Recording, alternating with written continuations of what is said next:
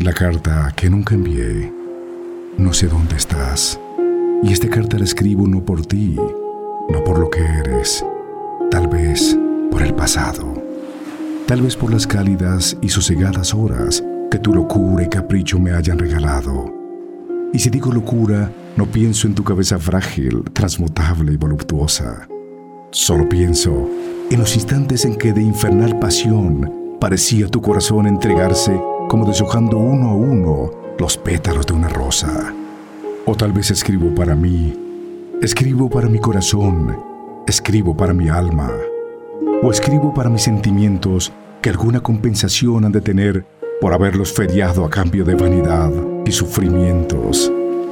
¿Qué quieres que te diga? Que te quise como mujer, como un fantasma o como mi amante. Como mujer, Dios te premió con todos los encantos terrenales.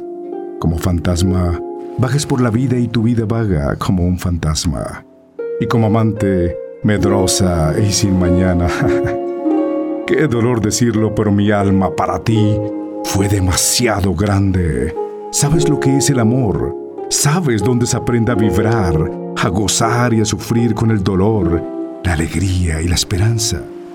No lo sabes, pero ¿acaso crees que existen parajes o tratados donde te enseñen a amar como hasta ahora nunca has amado? ¿Crees que conociendo a Sócrates, Platón o Aristóteles, tu alma se te ensanche y pueda simbrar como la mía te lo ha mostrado. Yo te digo que no. Cosas como estas solo se aprenden en las entrañas de la madre que nos concibió, y mi madre me dio una esencia tan desaforada que por amarte, mucha alma me sobró. Perdóname esta carta, aunque sé que nunca la enviaré. Primero porque no sé dónde estás.